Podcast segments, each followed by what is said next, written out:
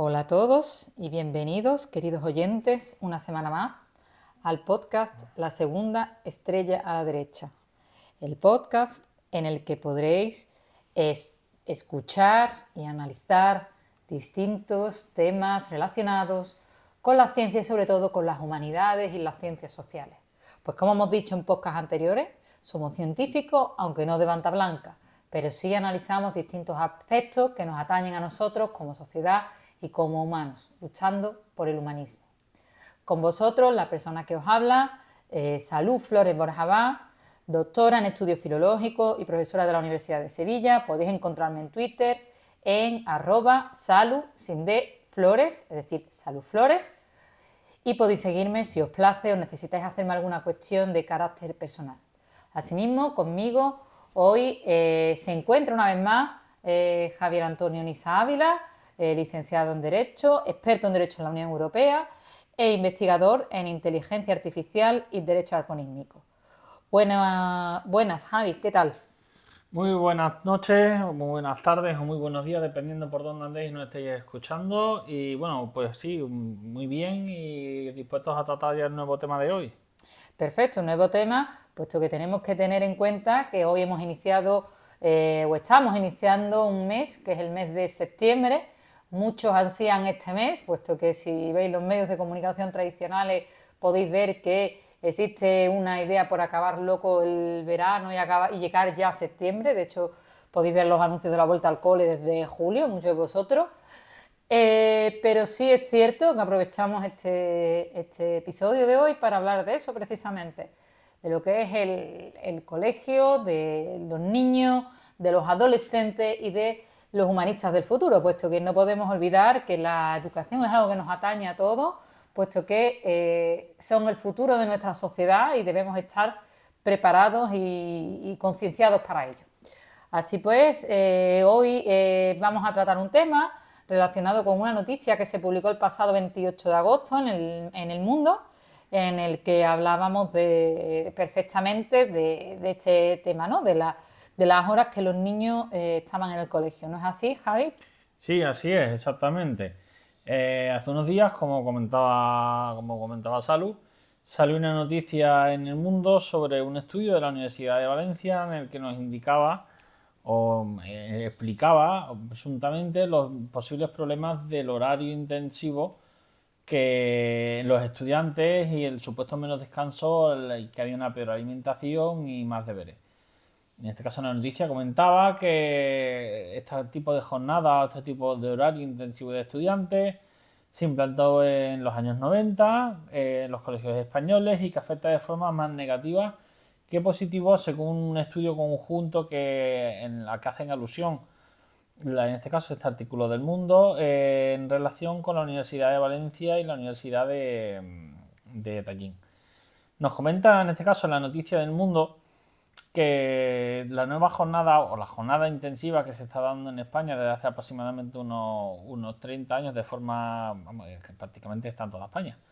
Eh, según este estudio de la Universidad de Valencia y la de Tallinn, indicaban o llegaban a la conclusión que la jornada en este caso intensiva eh, se descansa, se come peor, se hace más deberes y se dedican más tiempo a las pantallas y que se, se obliga en este caso a los estudiantes a madrugar eh, en exceso. En este caso hacen referencia a un investigador eh, asociado a esta, investigación a la que se hace eco, eh, llamado en este caso Daniel Gabaldón de la Universidad de Valencia junto con el colaborador Kadri Tacht de la Universidad de Tallinn, quienes han analizado una serie de datos en varias en dos ediciones en concreto sobre la, la encuesta del INE sobre personas a partir de 10 años. Nos comentan que eh, según, en este caso, según la OCDE y según los datos que han estudiado del INE, en este caso en España, pero esto en este caso, según esta investigación, es extrapolable a, todos aquellos países en los que haya jornada intensiva escolar. Jornada intensiva escolar, aclararemos, es toda aquella que eh, empieza y finaliza sin interrupciones, es decir, que no hay jornada a partir de mañana y tardes, o todo de mañana o todo de tarde, pero que no hay pausas entre medias nada más que a lo mejor 15 a 20 minutos para un café o un desayuno o poco más. Entonces nos comentan que según este estudio de la, de la OCDE eh, había una preocupación por el fuerte impacto que está teniendo continuo en el horario en los menores y puesto que esto está suponiendo un grave detrimento porque se dedica mucho más tiempo de deberes, se dedica mucho más tiempo en este caso a usar eh, lo que serían las pantallas y usar cualquier tipo de tecnología y que se duerme menos que en, los partidos. Y que esto, según estos sociólogos, eh, están mermando eh, la salud y abogan, en este caso, por frenar este tipo de modalidad y buscar otras modalidades alternativas. Menos descanso y, y esto suponen un problema. En este caso lo que ellos indican es que la concentración horaria genera, en este caso, más estrés para los niños y para toda su familia. Y que han descubierto que hasta un 10% de los estudiantes de secundaria que van a jornada continuada duermen siesta, con lo que esto puede reducir la presión de sueño, es decir, que cuando por la noche quieran dormir, eh, duermen menos y les cuesta dormir más puesto que han tenido que dormir una siesta y porque han, ido, han necesitado esta siesta por ir agotados eh, al cabo del día.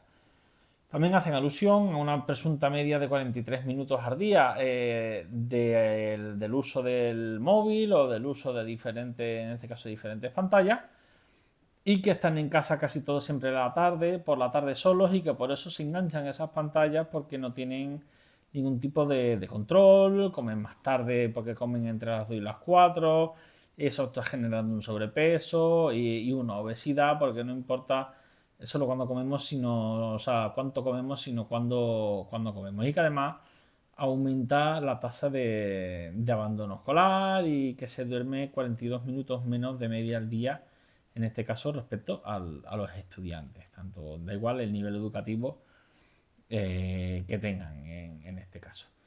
Y sobre todo, y para finalizar, y ya eh, eh, seguimos avanzando en, este tema, ¿no?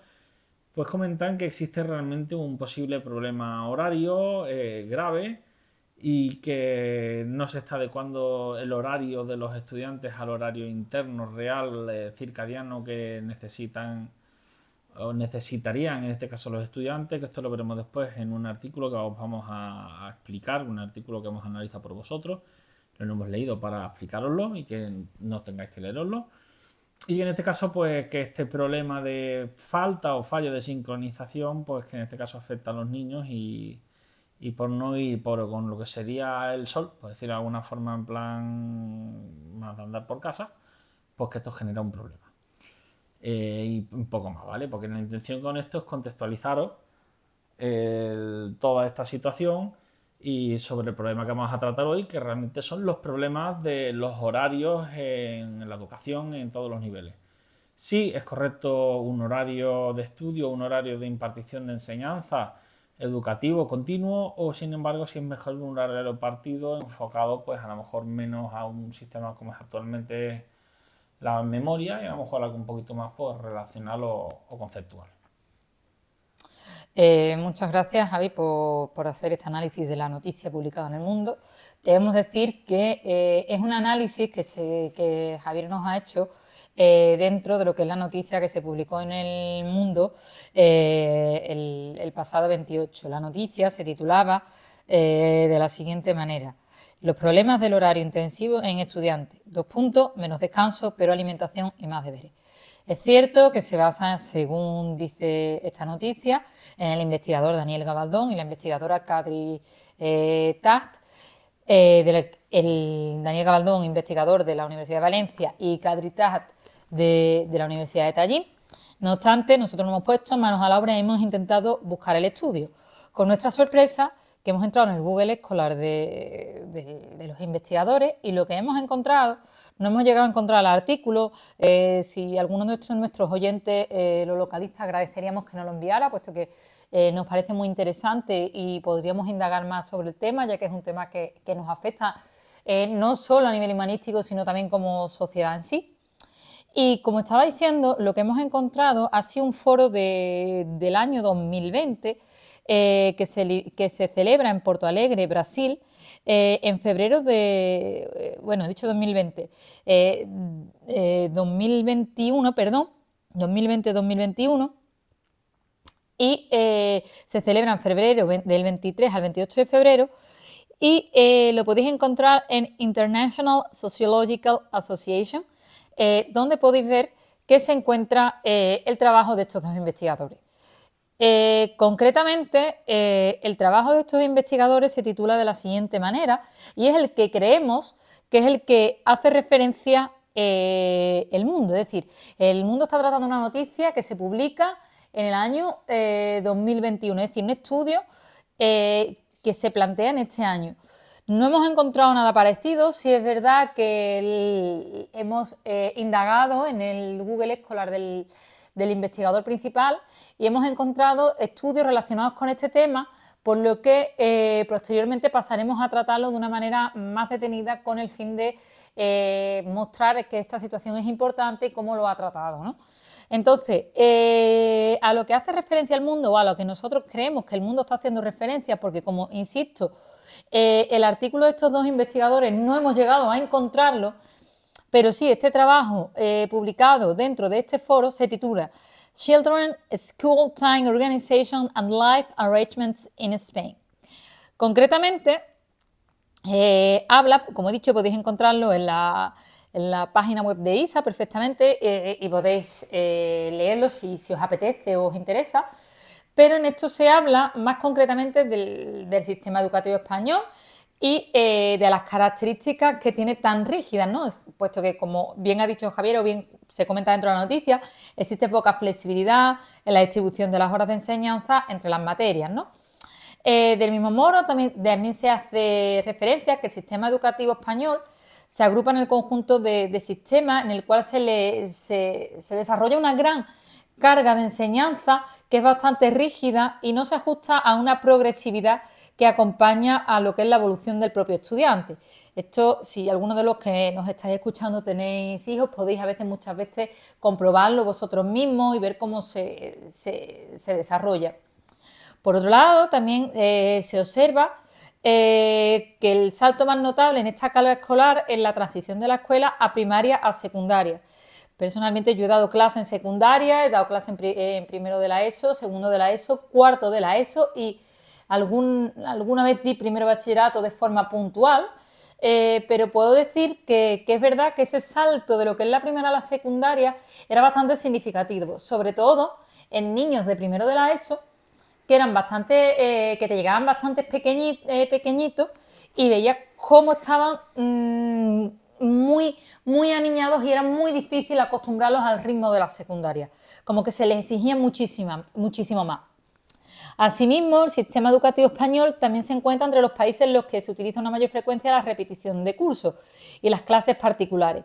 Aquí también puedo hablar largo y tendido, puesto que algo que yo me quedó mucho de aquella época en la cual tuve la oportunidad de, trabajar como profe de secundaria, es que algunos de mis alumnos, cuando yo daba clase, me decían, da igual, profe, si no me entero, si, luego me lo explica la profesora de, de, particulares, yo para qué voy a escuchar, a mí lo cual me sorprendió mucho, porque al fin y al cabo vemos como es cierto, tal como dicen estos dos investigadores, tienen una sobrecarga, ¿no? Los alumnos. O sea, yo me esforzaba por explicarle, eh, ¿qué digo yo? Que estaba dando clases de inglés en aquel momento, el present simple, y a lo mejor relacionárselo con algo cultural para que no solo fuera un conjunto de reglas, sino que también aprendieran algo cultural relacionado con la lengua inglesa, por decirlo de alguna manera, y eh, el alumno como que como tenía tanta sobrecarga, bueno, ya me lo explicaba la de, la de, la de particulares y, no me echaba cuenta a mí, cuando yo a lo mejor podía contarle alguna anécdota, algo relacionado con mi propia experiencia, lo cual hiciera eh, esa conexión entre la cultura y la lengua de algún modo. ¿no?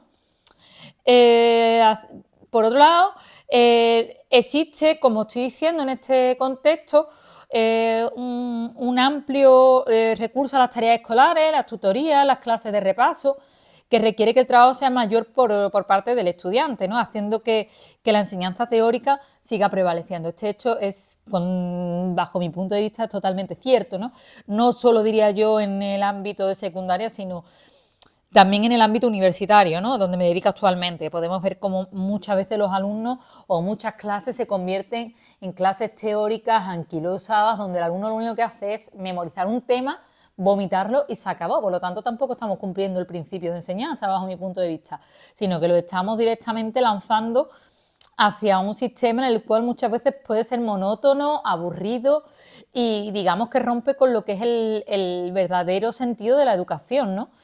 Eh, por ello, en este trabajo los investigadores proponían una mirada eh, bastante novedosa al tema del uso del tiempo, es decir, cómo se organiza el tiempo en la vida de los niños, si se centra especialmente en el horario escolar, cómo influyen las demás eh, esferas de la vida de los niños, es decir, se trataban sobre todo en lo que era el niño y tenemos que tener en cuenta que uno de los factores más importantes de los niños es la propia creatividad. Es decir, los niños son creativos por naturaleza y la creatividad tenemos que usarla como docentes para que estos puedan fomentar, digamos, el, aprendizaje de una manera mucho más dinámica. Si rompemos con la creatividad, rompemos con todo, rompemos con mucha historia. Volvemos otra vez a lo que digo, a la, clase teórica magistral en la cual el alumno llega a un momento que se aburre. Ojo, esto no quiere decir que el profesor sea eh, un payaso, un mono de feria o algo similar. Es decir, eh, no debemos confundir una cosa con la otra. Es cierto que muchos pedagogos hablan que hay que, enseñar eh, eh, divirtiéndose, sí, pero es que yo no puedo estar todo el día jugando con el niño, mire usted. No, aquí hay que enseñar de una manera que sea amena, dinámica y que nos sirva. Esto no puede ser, venga, vamos a ponernos a jugar, vamos a poner una, una peluca con cuerno, como llega a escuchar yo en algún foro, o algo similar para que el niño se divierta. No, no, yo no estoy para divertir al niño, yo estoy para enseñarle que el aprendizaje puede ser divertido. Bueno, sí, todos hemos visto Mary Poppins, en la cual la propia película decía todo elemento todo, toda parte tiene un elemento de, diversión, ¿no? Si nos ceñimos a la versión puramente eh, original traducida al inglés, eh, perdón, traducida al español.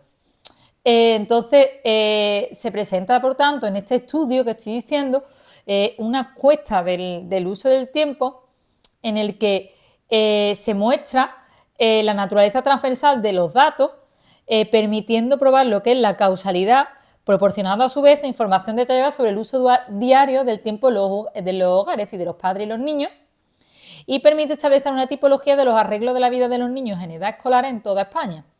Es decir, que por un lado intenta conectar los arreglos relacionados con el tiempo con diversas características eh, socioeconómicas, ¿no? Es decir, también hace referencia cómo el, ámbito socioeconómico puede influir de algún modo en, esta eh, situación. ¿no? Tenemos que tener en cuenta que, como he dicho, las extraescolares, ¿no? Mm, muchos conocemos de, pues niño cuando sale lo lleva a inglés porque se tiene que sacar el título de B2, se tiene que sacar el título C1 o el, o el que toque, y lo lleva a clase de inglés, luego lo lleva a clases de natación, luego lo llevo... Y mi pregunta es, ¿y cuándo juega el niño? Por eso digo que este estudio es bastante necesario tenerlo en, cuenta, pero también tenemos que tener en cuenta el sistema de educación que, tenemos, ¿no? Eh, por ello, en este contexto, tras analizar este congreso, y, e insisto, que es prácticamente lo que viene a decirnos la noticia que ha comentado hace un momento eh, Javi, que ha sido publicada en el mundo el 28 de agosto, eh, nos lleva a plantearnos, bueno, ¿este investigador tiene más cosas relacionadas sobre este tema? Entonces, mm, ¿qué hemos hecho? Hemos hecho nuestra labor investigadora, nos hemos ido a, Google Scholar, lo hemos intentado buscar y hemos visto que, bueno, la publicación científica la verdad que es horrorosa, eh, ha sido totalmente, bajo mi punto de vista, eh, magnífica. No sé si nos está escuchando, desde aquí lo felicitamos por, eh, por el gran trabajo que ha realizado. Y entre todos los artículos que tiene, como dice Javier, nos hemos eh, hemos escogido uno, lo hemos leído, lo hemos analizado con el fin de, contrastar esta información que teníamos en el mundo y así como este, este trabajo, que prácticamente es el que, insisto, como no hemos podido encontrar, creemos eh, al que hace referencia a lo largo de, esa noticia. ¿no? Eh, así pues, Javi, tú lo, hemos encontrado. ¿Qué es lo que nos puedes decir sobre, sobre, este, sobre, sobre este artículo? Muy buenas.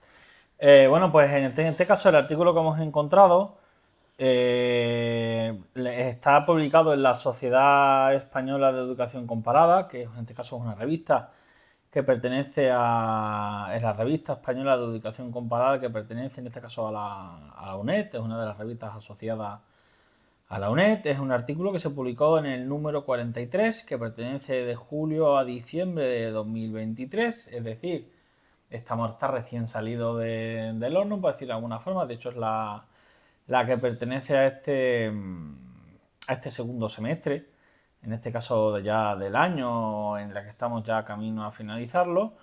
Y la, eh, se, titula, ahora comentaremos quiénes son los, que, los tres autores que la, que la componen o con los que han investigado esta cuestión, y se titula El tiempo escolar desde una perspectiva social y comparada. Eh, quienes han realizado eh, esta labor investigadora son Ana Ancheta Raval, Daniel Gabadón Esteban y Guadalupe Francia. En este caso, si hacemos un pequeño brief de cada uno de ellos, Ana Ancheta Raval es profesora contratada doctora en el Departamento de Historia y Educación Comparada de la Facultad de Filosofía y Ciencias de la Educación de la Universidad de Valencia y trabaja algunas líneas de investigación comparada de temas de política y sistemas educativos. Daniel Gabaldón Esteban es profesor titular de Sociología en la Universidad de Valencia y coordinador de la Unidad Docente de Sociología y Educación en la misma universidad y es asesor de la Comisión de Estudios sobre el Tiempo en el Parlamento Valenciano, sobre los usos del tiempo.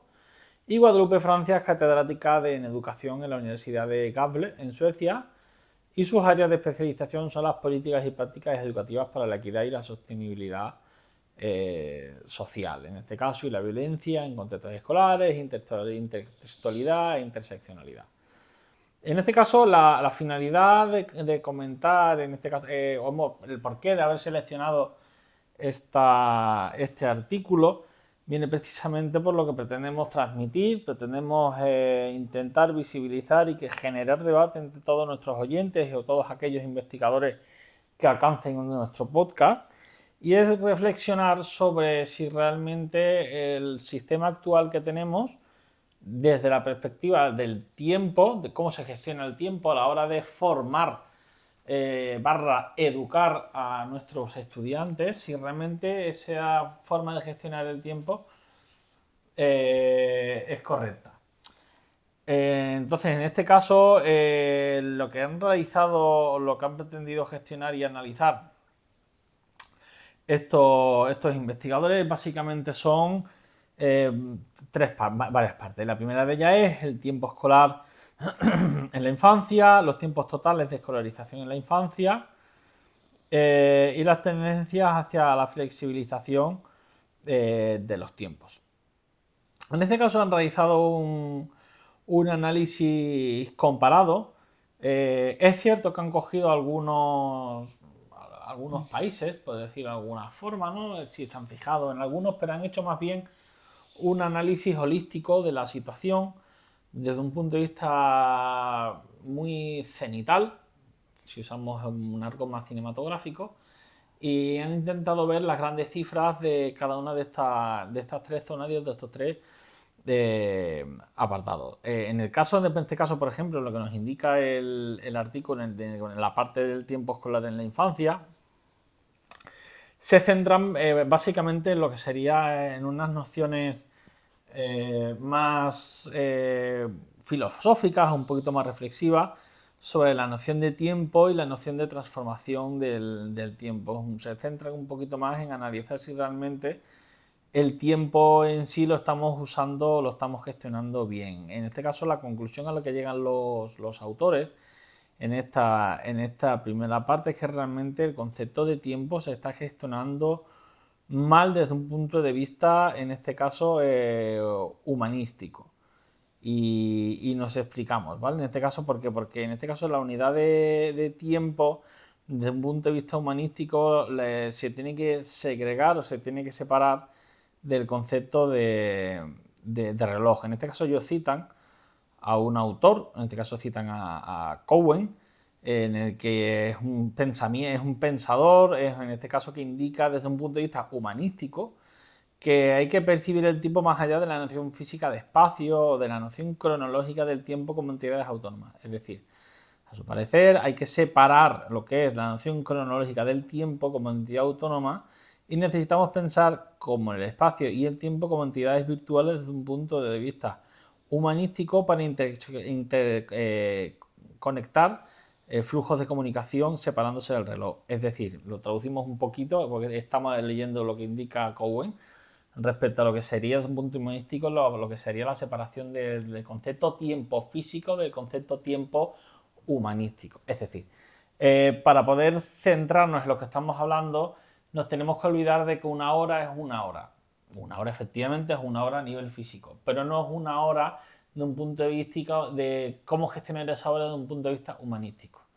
Es decir, no tenemos que centrarnos en que las clases sean, en este caso, o a lo que se refiere, no tenemos que obsesionarnos con que hay que impartir X horas diarias para conseguir un nivel estándar o un nivel adecuado educativo, sino que lo que más bien hay que pensar es cómo gestionamos ese tiempo para que independientemente del tiempo que transcurra se eh, optimice o se aproveche al máximo, olvidándonos un poco de la necesidad del tiempo que, del tiempo que necesitamos. Es decir, eh, si un día necesitamos más tiempo se usa más, si eso necesitamos se usa menos. O sea, tenemos que intentar olvidarnos un poco y ser más flexibles y olvidarnos menos en ser menos programáticos y ser un poquito más eh, relacionales, relacionar más conceptos. Es decir, olvidarnos más de la memorística ir más hacia lo que es la relación conceptual que se hacía más antes de los años 90, es decir, desde los años 60 a los 90, antes del cambio este que hubo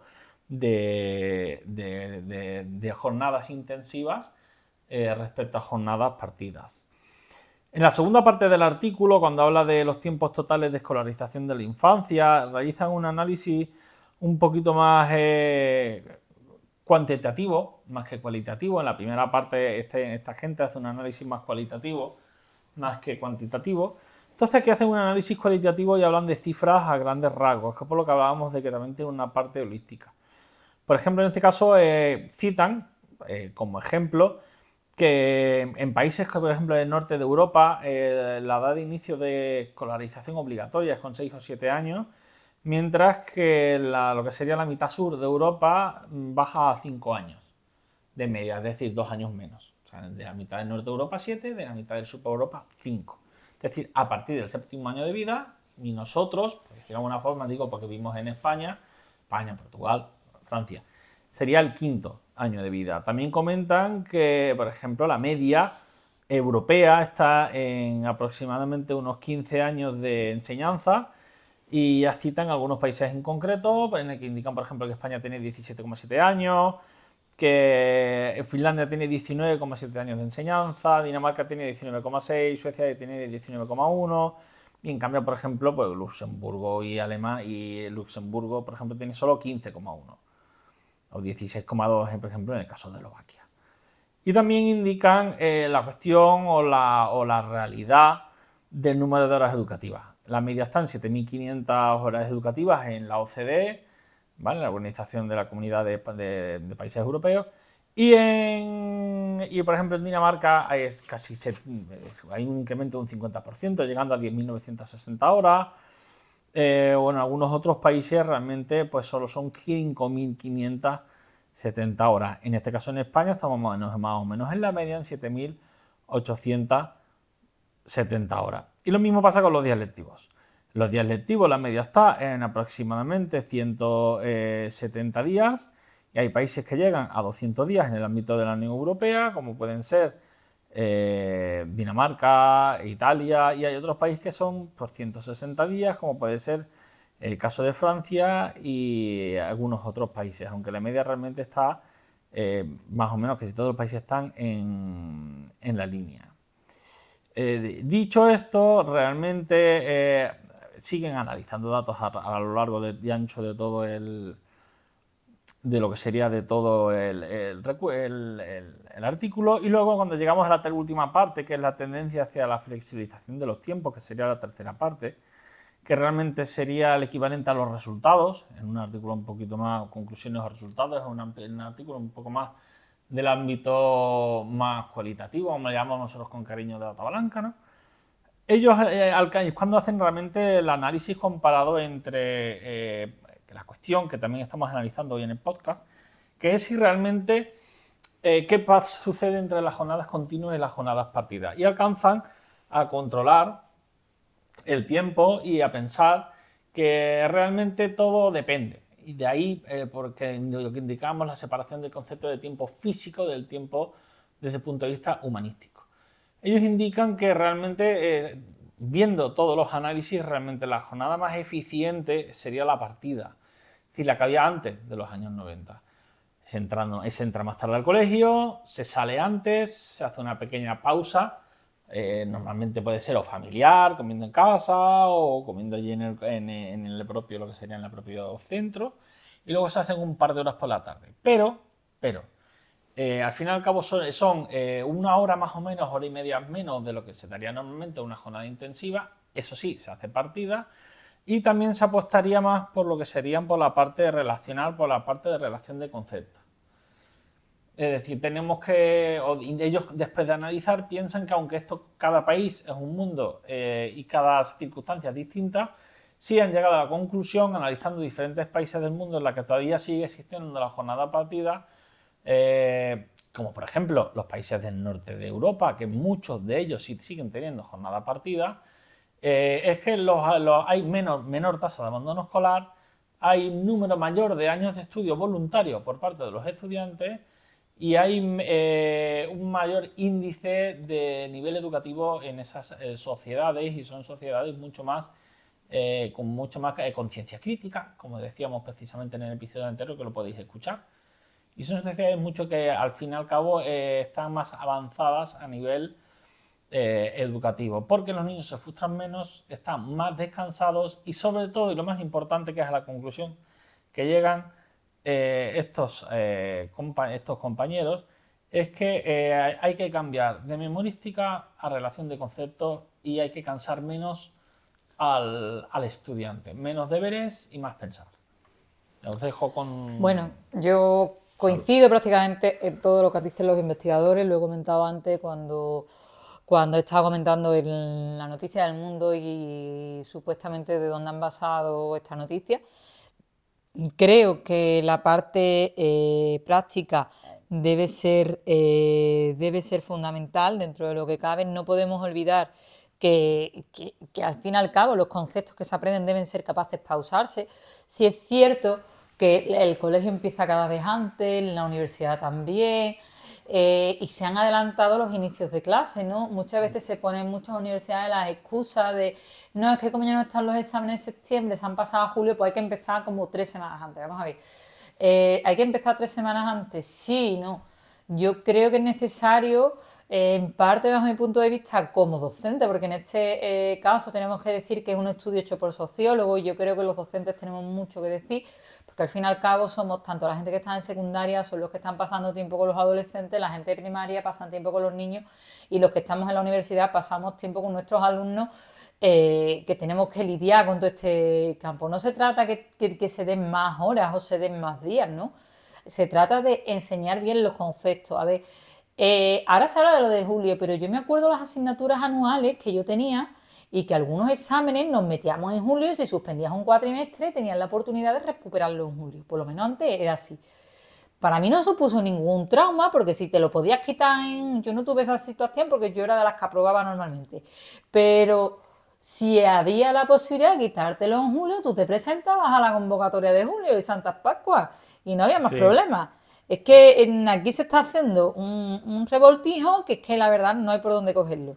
Sí, yo, yo creo que el problema está en, que no se puede meter ninguna persona, me da igual que sea niño o adulto, y yo creo que aquí hay muchas personas que estamos de acuerdo, es que eh, cualquier persona que metas ocho horas seguidas a hacer cualquier tipo de curso o actividad, eh, no rindes. Primero hay que tener en cuenta, yo creo que hay que tener en cuenta el sistema social en el que estamos ahora mismo eh, sometidos, ¿no? A ver, tenemos que tener en cuenta que hemos pasado una pandemia. Eh, hemos metido a un montón de gente dentro de, sus casas y, aunque parezca mentira, la, pandemia fue hace tres días. Vamos a ver, que esto no ha sido hace un, hace un milenio, ha sido tres días. Incluso nosotros mismos hemos estado encerrados, hemos tenido problemas y yo creo que nos dicen de otra vez encerrarnos y nos entra por los siete males, creo que nos entra todo. Eh, entonces tenemos que tener en cuenta eso. Yo, hombre, lo que, te, lo que hay que tener en cuenta es eso, el sistema que tenemos social y que no podemos tener una persona metida y menos a un niño, porque ahora todos los niños son hiperactivos. No, señores, es que el niño se mueve, entonces a lo mejor hay que generar algún tipo de dinámica que el niño con ese movimiento aprenda, o que el niño con, a nivel de unos conceptos aprenda. Lo que no puede ser tampoco, por ejemplo, ya que, está, que se está analizando en ambos casos, tanto el artículo que, que tú has comentado, Javi, como el que yo he comentado, podemos ver que está centrado en España. Lo que no podemos centrar es directamente, no es que al niño lo tenemos que tener quieto, los niños lo tenemos que tener sin que se mueva. No, señores, esto ha cambiado. Yo no puedo tener niños ocho horas metidas en una, en, es que, Es que el problema que tenemos es de, precisamente, eh, y por lo que he leído al principio, es el problema del concepto de tiempo. Nos hemos centrado mucho en, nos hemos obsesionado con los programas, y hablo en el ámbito de primaria y secundaria. Ya no llego al ámbito de la, de, de universidad. Al ámbito primaria y secundaria nos hemos obsesionado mucho con los programas. Eh, y que hay que cumplir un programa, una serie de, de materia concreta y específica. Donde, por ejemplo, si nos vamos a, Suecia, que conozco el, sistema sueco bastante a fondo, eh, no tiene ningún programa cerrado, es un programa muy, muy, muy, muy, muy abierto. ¿Por qué? Porque lo que hacen es que el sistema educativo público sueco eh, centra o se centra específicamente en las tanto las hard skills como las soft skills individualizadas de cada alumno. Es decir, ¿Cuál es, a, qué, a, qué, te puedes dedicar mejor? ¿Qué es lo que mejor se te da? Y eso primero es lo que se le impulsa a ese alumno. Y luego, en segundo lugar, se centran más en, en qué materia más importante dar que no en qué contenido tengo que alcanzar a dar en, en, un curso escolar. no se obsesionan con tengo que dar del tema 1 al 30. No, es decir, cuáles son los temas que considero yo como profesor más importantes o más relevantes y cuáles son los que creo yo que sí deben entender y cuáles son los que a lo mejor no tienen mayor relevancia porque prefiero que otros los entiendan. Coincido contigo, pero también es verdad que en España estamos en un momento del café para todos. ¿Qué quiere decir esto? O sea, el, niño o el adolescente o el adulto, hoy todos tenemos que tener el B2 o el C1 o el C2 dichoso del idioma tal. Entonces, una yo, obsesión en todos los países con los títulos. Cojo, yo cojo a mi niño y ahora estamos hablando de que la jornada de intensidad, pero la jornada de intensidad no es real porque la jornada intensiva, mi niño sale a las 2 o a las 3 del colegio, le, me come como los pavos, nunca mejor dicho, y lo meto mm, a las 4 o las 5, lo meto dos horas en inglés. Lo dejo dos horas en inglés y el niño es que tiene que aprender inglés, porque el niño tiene que hablar inglés mm, como los nativos. En verdad en una academia no le están enseñando inglés, le están enseñando a probar un examen. Por lo tanto, estamos perdiendo la verdadera motivo de la enseñanza. Sí, en este caso, por ejemplo, yo echo de menos en Europa lo que sí se hace en países anglosajones, digo, y en este caso, evidentemente, pues nos dirán, bueno, pero es que está en Reino Unido. Sí, sí, está Reino Unido, pero vamos a ver, eh, en este caso me refiero más tipo a eh, Canadá o Estados Unidos. Y es que en, los, en, las en, los colegios en secundaria se fomenta mucho la, la, participación en clubes o la participación en diferentes actividades que se hacen en horario escolar y que no están referidos a materia programática, es decir, no es historia, ciencia, es matemática, no, no, son eh, muchas cosas son de arte o son una parte humanística que es fuera del ámbito más científico, es decir, pues clases de oratoria, clases de, debate, de música, de, arte, de danza, de, en fin, muchas otras cosas que les obligan a interactuar entre ellos y poner en relación todos los conceptos que van, que van aprendiendo, es decir, los ayudan a construirse como ciudadanos y como personas, y eso forma parte del currículo escolar educativo. Es decir, están menos obsesionados con el contenido, pero sí más obsesionados o más centrados en eh, yo tengo que darle un entorno educativo en unas horas y yo prefiero que en esas horas sean capaces de poner en práctica todo aquello que les estamos intentando enseñar. Hay una cosa básica pero luego el resto no tiene por qué ser eso. Efectivamente, yo a lo mejor una de mis metodologías que yo suelo utilizar en mis aulas en la universidad. Y nos ponerse son métodos, un cuerno, como sí, que lo que se pone ahora de moda, o ponerse a jugar. Exactamente, o jugar con Playmobil. No. Eso a mí ya me, me. Lo último ya. Vamos a ver, existe mucho, la gamificación se puede utilizar, pero vamos a ver si, si el alumno no es tonto, tenemos que tener ni el alumno Mm, tenemos, y disculpadme la, enseñanza no es un videojuego. Exactamente, no es un videojuego. le, tenemos, que enseñar que, a que el alumno se tiene que integrar en una sociedad y tiene que ser capaz, capaz de utilizar unos conceptos y ponerlos en práctica. Yo dentro de mi, de mi metodología, yo soy de las que recurro bastante a lo que es el tema de gamificación, ¿no? Están los Storytelling Cubes, los utilizo un poco como, como a lo mejor para abrir una clase o bien para, para cerrarla y, y, hacer un poco de, eh, de bypass en, todo, en, todo, en toda la hora que yo tengo que estar o la hora y media que tengo que tener con ellos, pero sí es cierto que yo abogo mucho por el tema colaborativo. ¿Qué quiere decir? Ahora estamos en la hora de ChatGPT, estamos en todas las inteligencias artificiales, es muy fácil que te hagan un plagio eh, con Internet, ChatGPT y todo lo que tienen a su y todas las herramientas que tienen a su alcance. Pero si yo, sin embargo, fomento el aprendizaje colaborativo y los hago reflexionar, los hago pensar y les hago poner práctica en un debate en grupo lo que es los conceptos, sí es verdad que los resultados que obtengo como docentes son mucho mejores que si directamente me voy a una clase tradicional en la cual yo tengo que coger al alumno y que me haga un examen oral de francés, por ejemplo.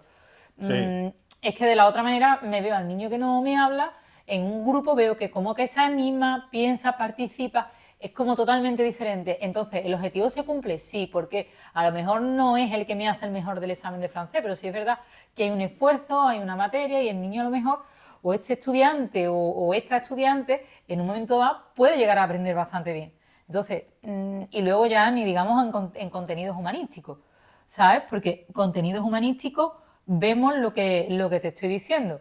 Eh, podemos hacer mm, mm, virguerías, ¿no? Por ejemplo, un tema de historia en la historia tradicionalmente se ha enseñado, en, usted se memoriza un tema, usted coge, lo vomita un examen, sale y se lo olvida a los 10 minutos. Vamos a Eso no vale para nada. Eso no vale para nada. Existen muchas maneras de, fomentar lo que es ese aprendizaje. Yo mm, fomentaría o el aprendizaje, o la lectura de un texto, o el análisis de algún periodo a través de los textos que se pudiera un poco no sé, que no fuera tan memorístico, que fuera un poco poner en práctica ese concepto, ¿no? O intentar hacer una conexión con el presente, porque muchas veces es cierto que la historia se repite, ¿no? Mm, y poder hacer esa conexión de alguna manera. No podemos verlo todo blanco o negro. Del mismo modo, las horas lectivas, a lo mejor tendríamos que reducirlas, tendríamos que plantearlo, tendríamos que plantear un sistema de educación. Distinto. O sea, más es lo que comentan este artículo y, y por eso dejamos para que vosotros nos hagáis vuestro feedback y nos comentéis cuáles son vuestras conclusiones. Eh, ¿Qué es lo que comenta este artículo? No hay ningún sistema perfecto, pero sí es verdad que hay que cambiar un poco más hacia algo más relacional, algo más partido, algo más un poco menos, menos cartesiano y tan cerrado y tan obsesivo con tengo que darlo todo y me da igual si se entran los alumnos o no, porque tengo que llegar a, a impartir los 30 temas. No tiene que ser algo más que mm, algo más práctico, algo más conceptual, un poquito volver a hacer pensar y luego, a los niños. Yo creo que hay un componente que en todo esto se, le, se les va a los sociólogos y a los humanistas, a muchos de nosotros no se nos va, que es el componente afectivo. Sí. El componente afectivo muchas veces se nos olvida. Mm, creo que el conocer a nuestros alumnos, el conocer lo que tenemos delante, creo que es esencial. Como hemos dicho, se hace, eh, se hace de, en, cuestión de, de contexto socioeconómico a ver, yo cuando trabajé en secundaria, yo siempre he dicho lo mismo. Había momentos en los que actuaba como profesora, otros actuaba como madre, otros actuaba como, no sé, actuaba, mm, actuaba de, amiga, de hermana. Y creo que eso ayudó bastante a mis, a mis alumnos y, me ayudó a mí como docente a poder eh, continuar mis clases y hacer que mis alumnos aprendieran. El fin último tiene que ser el aprendizaje, no el programa. Exacto. El pasa que el problema que veo también, que vivimos en, en España, es el problema que tenemos es que desde que estamos en democracia hemos cambiado de sistema educativo cada cuatro años y eso es volver loco a los docentes. No solo la universidad es cierto que no ha cambiado tanto, lo cual mm, podría cambiar un poquito, que lo cual no estaría mal, que los cambios son buenos, ¿vale?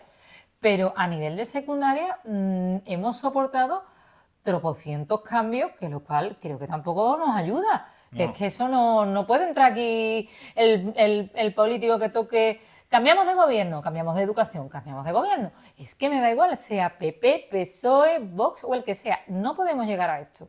Si es verdad que en este contexto yo os invito a todos los oyentes a que hagan pensamiento crítico, como se dijo en el podcast anterior, que se haga reflexión y se piense un poco de qué estamos haciendo con nuestros niños y a qué lo estamos sometiendo. Eh, ¿Nos interesa el aprendizaje o nos interesa que el alumno saque una nota y vaya probando y se ha aprendido bien y si no, pues a otra cosa mariposa. Y que se lo olvide todo. Pues Esa es la cuestión que se debe plantear. Sí, así que... Eh, así que bueno, este ha sido el, tema que hemos planteado, que hemos debatido. Eh, bajo mi punto de vista, eh, os invito a todos los oyentes a que nos dejéis comentarios tanto en las redes sociales como si nos queréis escribir por correo electrónico. Javi, ¿pueden decir las redes sociales, porfa? En este caso, nuestras redes sociales, tanto nuestro Twitter como nuestro Instagram, es podcast estrella. Y nuestro, nuestro email es podcastsegundaestrella.gmail.com Os lo repito, podcastsegundaestrella.gmail.com Ahí nos podéis hacer llegar tanto vuestras opiniones con el debate que hemos hecho hoy como sugerencias de temas como todo lo que consideréis oportuno. Efectivamente, si tenéis algún comentario queréis añadir algo, la verdad que mm, sería súper interesante y nos, encantaría escucharlo.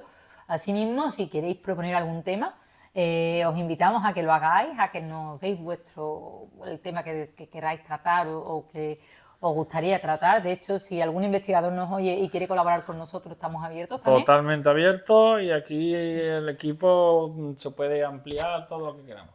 Exacto, no, no hay ningún problema. Pues bueno, esto ha sido todo por hoy, queridos oyentes. Eh, esperamos que, os haya gustado el programa y, esperemos, y esperamos también que eh, hayáis tenido una buena semana y que hayáis cogido fuerzas en, eh, ahora para, septiembre y sobre todo la vuelta al cole. Los que tengáis hijos que no acabéis muy, muy estresados con, con todo esto. Sin nada más, nos despedimos y como siempre, nos vemos a la segunda estrella a la derecha. Hasta pronto. Hasta luego.